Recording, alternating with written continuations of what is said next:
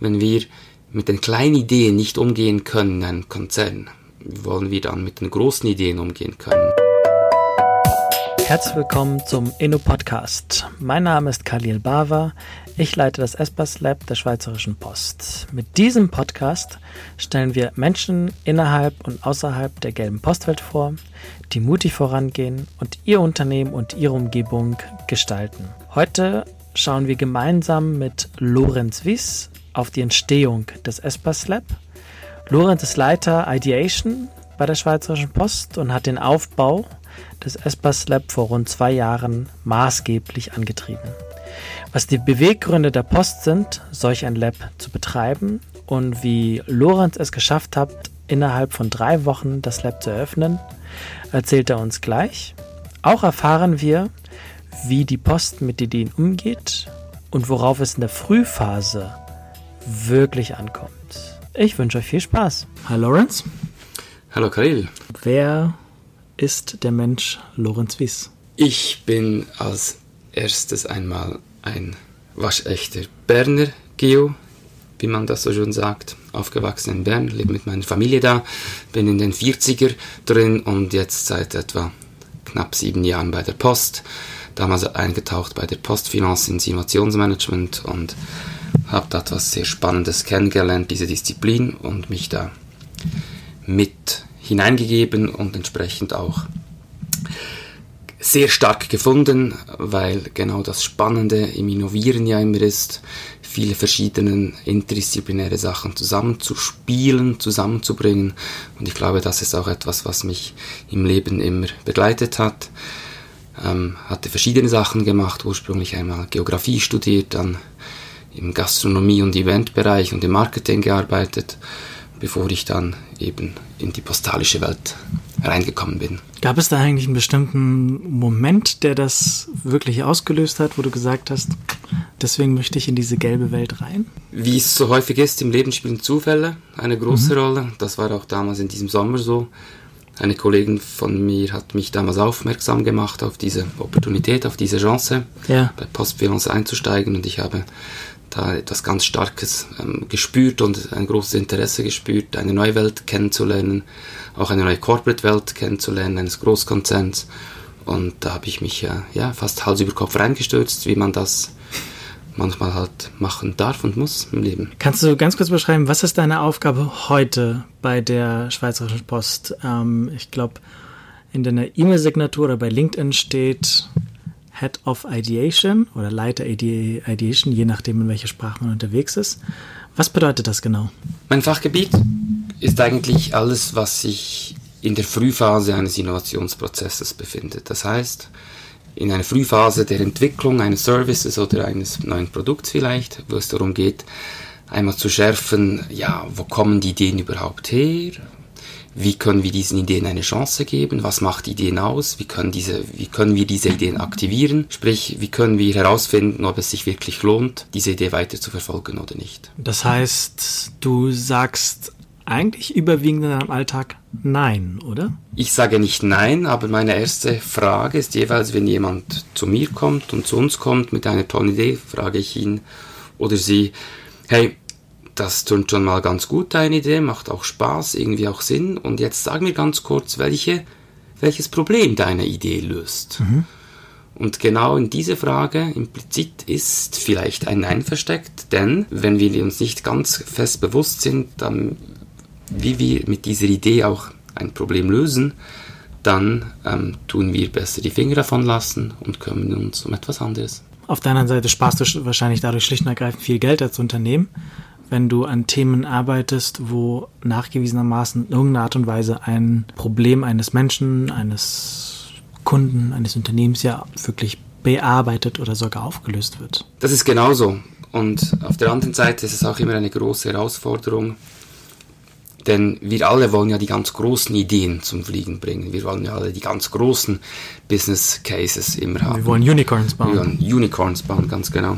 Und da bin ich auch ein ganz klarer Verfechter von auch den kleinen Sachen. Denn ich sage immer, wenn wir mit den kleinen Ideen nicht umgehen können in einem Konzern, wollen wir dann mit den großen Ideen umgehen können. Und deshalb ist meine Arbeit liegt auch sehr stark darin, Leuten zu helfen mit kleinen Ideen, auch den kleinen Ideen, äh, diese zum Leben zu erwecken, auch den kleinen Ideen Platz zu geben, auch den kleinen Ideen eine Chance zu geben, mhm.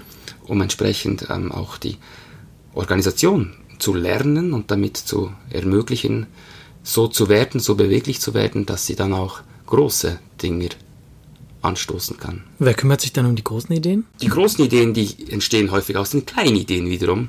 Ah. Aber ähm, die Prinzipien, wie wir diese Ideen ähm, zum Leben erwecken, wie wir diese Ideen zum Fliegen bringen, die sind eigentlich immer dasselbe. Denn Kannst du sagen, welche Prinzipien das grob sind, so die zwei, drei, vier?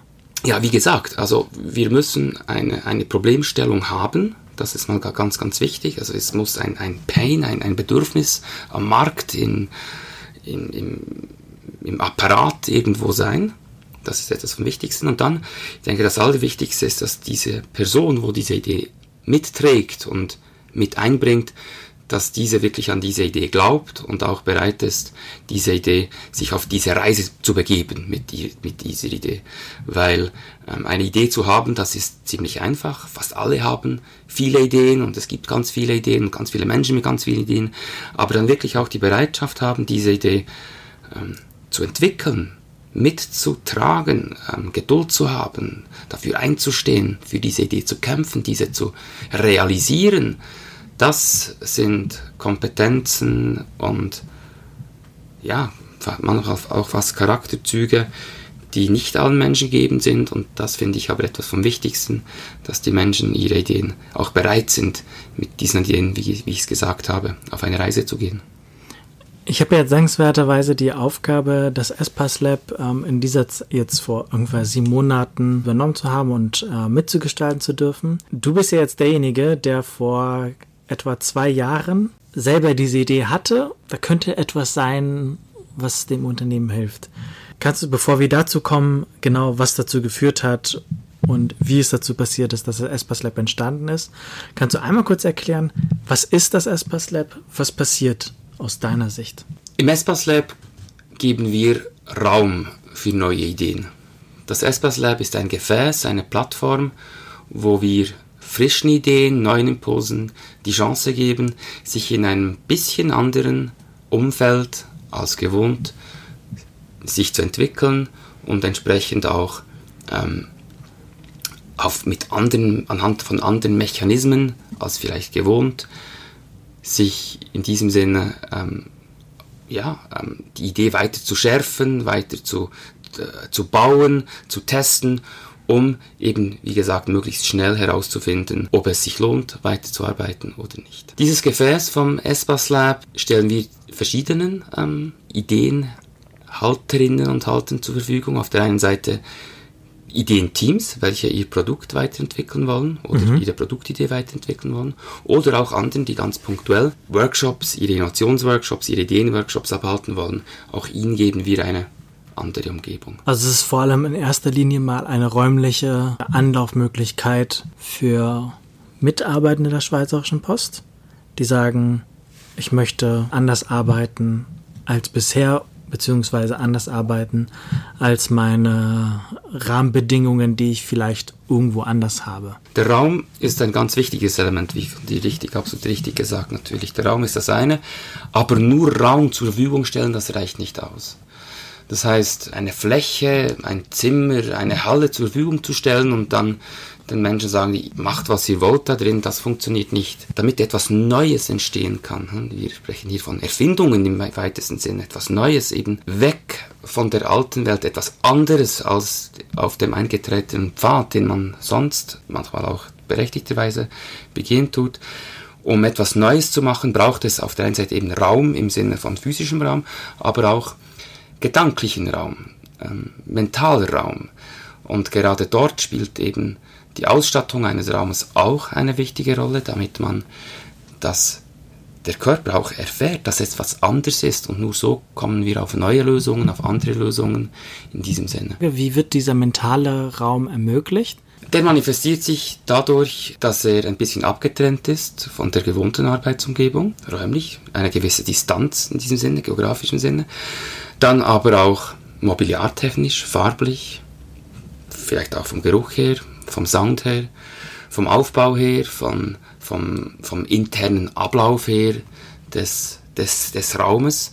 Also da gibt es ganz viele Elemente, ähm, architektonische, gestalterische, wo man auch mit einfachen Mitteln, ist auch wichtig zu sagen, Sachen bewegen kann, Sachen verändern kann, damit sie eben auf uns einen anderen Einfluss haben, worauf wiederum neue Gedanken kommen können, andere Gedanken äh, aufkommen können, neue Kombinationen kommen können und so weiter. Okay, schauen wir mal zurück, zwei Jahre. Wie bist du eigentlich darauf gekommen? Wie bist du darauf gekommen, dass es so etwas wie das ESPAS Lab, also ein Innovationslabor, diese räumliche Anlaufstation, diesen mentalen Freiraum, ähm, dass es den braucht? Der Ansatz des Design Thinkings als Mindset, um Innovationen zu ermöglichen, um Erfindungen lancieren zu können, um neue Sachen denken zu können, definiert sich durch diese drei Aspekte wie Raum, ein geführter Prozess, ein entsprechendes Netzwerk und die richtigen Methoden natürlich. Und wenn man sich mit dem Innovationsmanagement auseinandersetzt, stößt man sehr schnell auf diesen Aspekt vom Raum, von der Andersartigkeit, vom neuen Zusammenspiel, von interdisziplinären Elementen, die ebenso wichtig sind.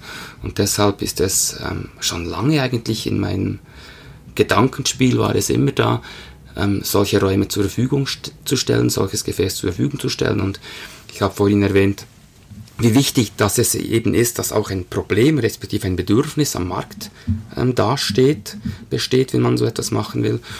Und dieses Bedürfnis nach etwas Neuem, das ist ja latent eigentlich da, aber ganz konkret hieß das auch jetzt bei uns am Hauptsitz äh, von der Post, wo fast 2000 Menschen in einem Gebäude arbeiten und alle Arbeitsplätze sehr normiert sind, also mhm. gleich geformt sind in diesem Sinne, ähm, dass wir da eben etwas bauen, eine Möglichkeit bieten in diesem Lab, in dieser Lab-Umgebung auf fast 600, 700 Quadratmetern. Und da haben wir auch gemerkt, dass dieses Bedürfnis nach Projektfläche, das heißt ähm, Teams, die an einem Produkt arbeiten, an einer Entwicklung arbeiten, dass die Mühe haben in der gewohnten Arbeitsumgebung diese räumlichen ähm, und, und, und ähm, mobiliartechnischen Elemente so zu finden, dass sie auch Sachen hängen lassen können, dass sie die richtige Ausstattung hatten. Und das war ein, einer der wichtigen Treiber, dass wir ein solches Gefäß wie das Espas Lab auf die Beine stellen wollten. Und wenn ich das ähm, jetzt quasi nach sieben Monaten ergänzen darf, das, was mir wiederum immer wieder auffiel, ich weiß nicht, wie das die ersten Monate war, auch schlicht und ergreifend der Wunsch seitens der Projekte, und ich gesagt haben, wir brauchen, wir möchten gerne ein eigenes ja, ein eigenes Zuhause haben. Ähm, was teilweise was vorkommt, dass wir haben jetzt hier im Hauptquartier der Post sind wir sieben Stockwerke. Wenn ein Team von fünf Leuten besteht, einer arbeitet im dritten Stock, einer arbeitet im fünften Stock, zwei im siebten und vielleicht ähm, noch einer im ersten. Wie, wann sollen die sich eigentlich treffen und austauschen können und wirklich im normalen Doing, wenn sie an irgendwas arbeiten, wo man schnell mal was wissen, fragen möchte, das ist hier nicht ohne weiteres möglich. Das bietet die Struktur nicht an. Und das war, das war, das war eine Rückmeldung, die ich häufig bekommen habe, dass sie gesagt haben, es ist cool, dass wir hier quasi ein Zuhause für das Projekt haben und für das Team. Ich habe vorhin die Identifikation des Menschen mit seiner Idee. Angesprochen. Das ist eigentlich genau dasselbe. Auch Teams mit ihren Ideen oder eben mit ihren rohen Produkten, mit ihren rohen Produktideen das ist genau dasselbe. Es braucht einen Ort, wo sich diese Ideen eben zu Hause fühlen, wo sich das Team wie ein Hafen hat. Und ich denke, das können wir in, in, diesem Lab auch, indem wir eben Teams hier die Möglichkeit geben, für ein paar Wochen, respektive für ein paar wenige Monate, sich anhand von spezifischen Innovationsmethoden auch zu Hause zu fühlen und ihre Idee ganz konzentriert und fokussiert vor allem auch weitertreiben zu können und entwickeln zu lassen. Jetzt stelle ich mir mal den Lorenz Süß vor zwei Jahren vor. Der hat gesagt, irgendwie, ja, ich habe hier ähm, aus verschiedenen Quellen, Gesprächen, Besuchen, du warst irgendwie in, in, im Valley unterwegs und hast verschieden, verschiedene Sachen dann kennengelernt und festgestellt, hey, wir brauchen so eine, wir brauchen diese Anlaufstelle, wir brauchen diesen Hafen. So what? Das muss ja nur, weil du das sagst oder Gedanken hast, dass das braucht's, heißt ja nicht, dass die Organisation springt und sagt, ja, das machen wir jetzt. Wie kam das dann eigentlich, dass, dass das dann real umgesetzt werden konnte? Nein, natürlich kam es nicht einfach so, dass man etwas gesagt hat und dann plötzlich ähm, lagen einem alle zu Füßen und haben Geld gesprochen. So war es überhaupt nicht. Aber es gab auch hier ein paar Elemente, die wirklich darauf eingezahlt haben, respektive vorgespurt haben.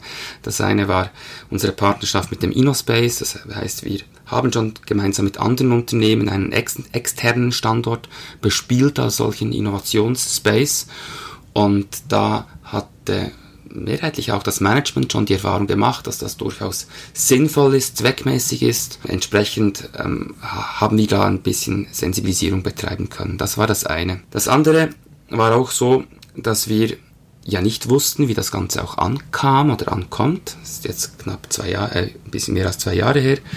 Und wir wollten ganz bewusst, wie, auch, wie es auch im Innovationsprozess eigentlich sinn- und zweckmäßig ist, wir wollten ganz bewusst einen Piloten fahren von ein paar wenigen Monaten, um eben Erfahrungen zu sammeln, um das den Weg auch ein bisschen lernen zu können, welchen Weg der richtige ist für den Hauptsitz, für die Schweizerische Post. Und da kam auch wieder, und das gehört wahrscheinlich auch ein bisschen zum Innovationsmanagement ähm, dazu oder zum Innovieren ganz grundsätzlich, ein Zufall wollte es, dass diese Fläche im Hauptsitz frei wurde.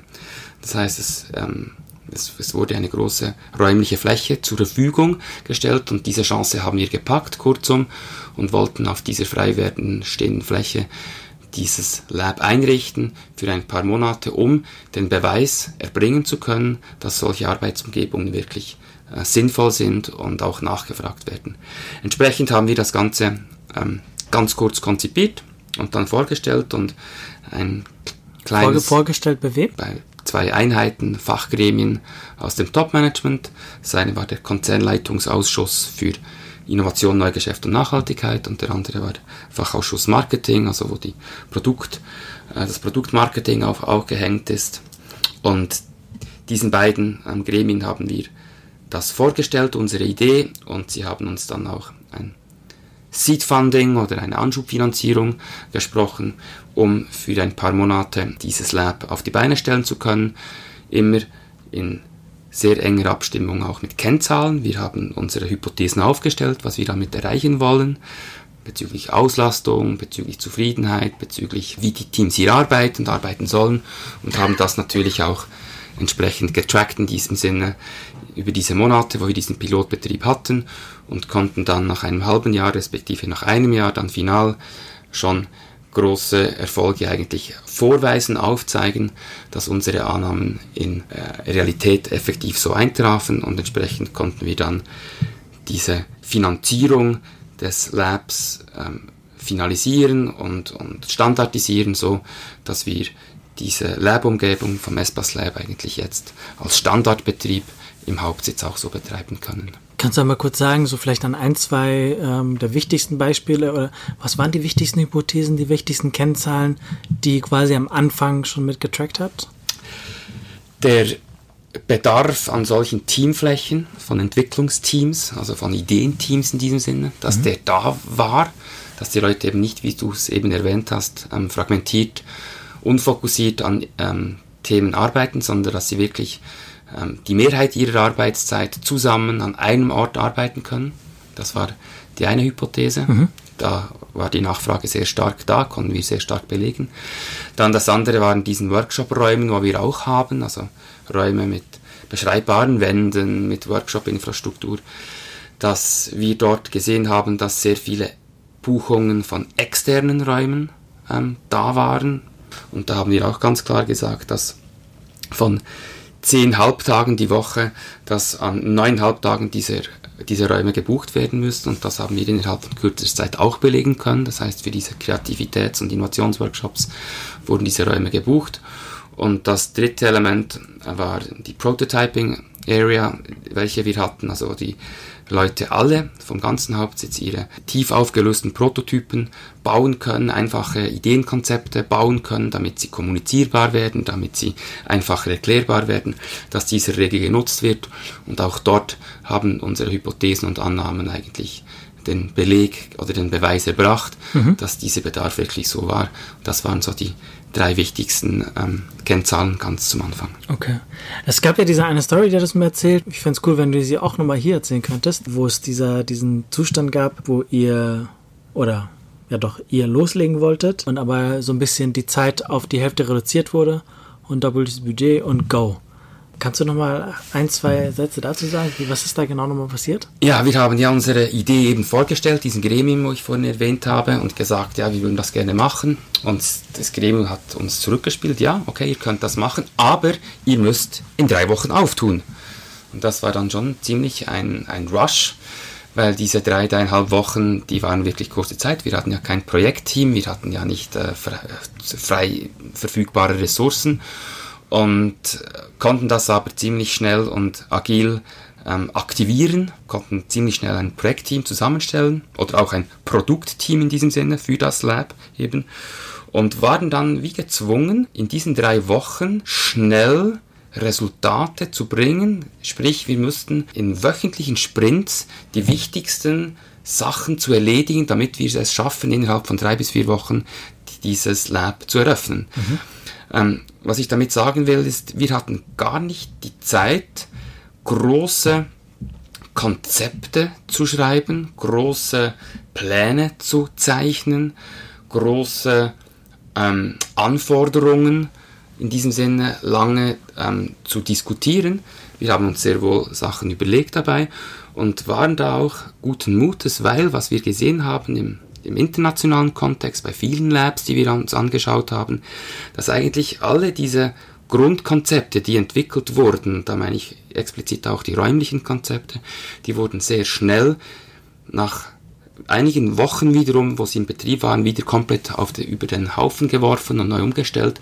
Und deshalb wussten wir, dass wir eigentlich gar nicht so uns zu fest verlassen wollten auf unsere theoretischen ähm, Konzepte, sondern eben möglichst schnell Leben in das Lab bringen wollen, damit wir schnell lernen können. Mit den Protagonisten, mit den Teams, mit den Leuten, die die Lab-Umgebung nutzen. Und das haben wir auch so gemacht und dann wirklich von Woche zu Woche immer wieder ganz punktuelle Anpassungen gemacht und ähm, ja, neue Sachen gemäß den, dem Need und den Bedürfnissen, die aufgeschlagen sind, entsprechend neu aufgesetzt. Das hat sich gelohnt in diesem Sinne, dieser Zeitdruck, also dieses Limitieren an mhm. Ressourcen, Zeit, Geld und personellen Ressourcen auch sehr bewusst und nutzerzentriert einzusetzen. Der idealerweise übliche Startup-Mode. Wenig Leute, wenig Ressourcen, aber dafür knallhart fokussiert am Markt oder an den Bedürfnissen. Und mit harten Kennzahlen gemessen an genau. eben diesen Hypothesen und Annahmen, die wir aufstellten. Und ja, das ist ja war auch der Anspruch oder ist immer noch der Anspruch, dass wir diese Teams, diese Lean Startup Teams, welche hier einchecken, welche hier im Lab sich äh, ihre Ideen entwickeln, dass auch wir als mit dem Espas Lab als Produkt in genau diesem Modus auch arbeiten und das tun wir jetzt seit äh, zwei Jahren und mehr oder weniger, ich würde sagen, sehr erfolgreich. Wenn es nicht erfolgreich wäre, wäre ich vermutlich nicht hier. Also von daher ähm, scheint das auf jeden Fall was dran zu sein.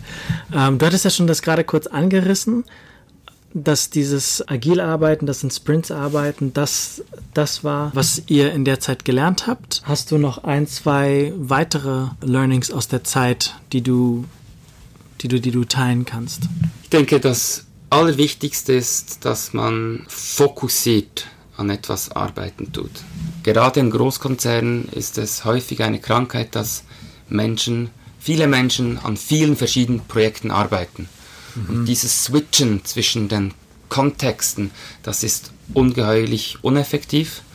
Und ich denke, das ist etwas vom Wichtigsten, dass man sich, sei es nur wochenweise oder eben äh, für ein paar Wochen, ein paar wenige Monate, fokussiert mit aller Kraft in einem interdisziplinären Team einer Idee sein Produkt widmen kann und nicht fünf oder sechs Sachen auf einmal macht.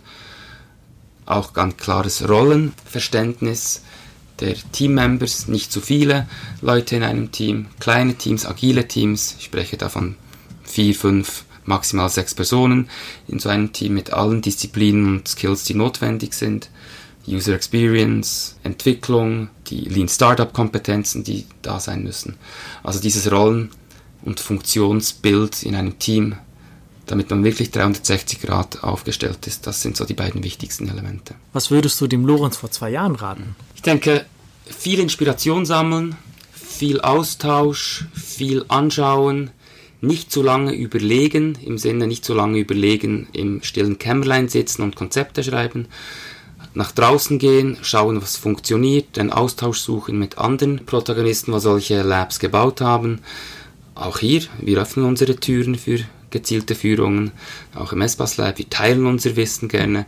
Also geht raus, schaut euch die Sachen an, schaut, was funktioniert und dann adaptiert das in eure eigene Sprache, denn ich denke, es ist ganz, ganz wichtig, dass diese Identifikation eines Labs auch eingebettet ist in die Welt, wo man herkommt.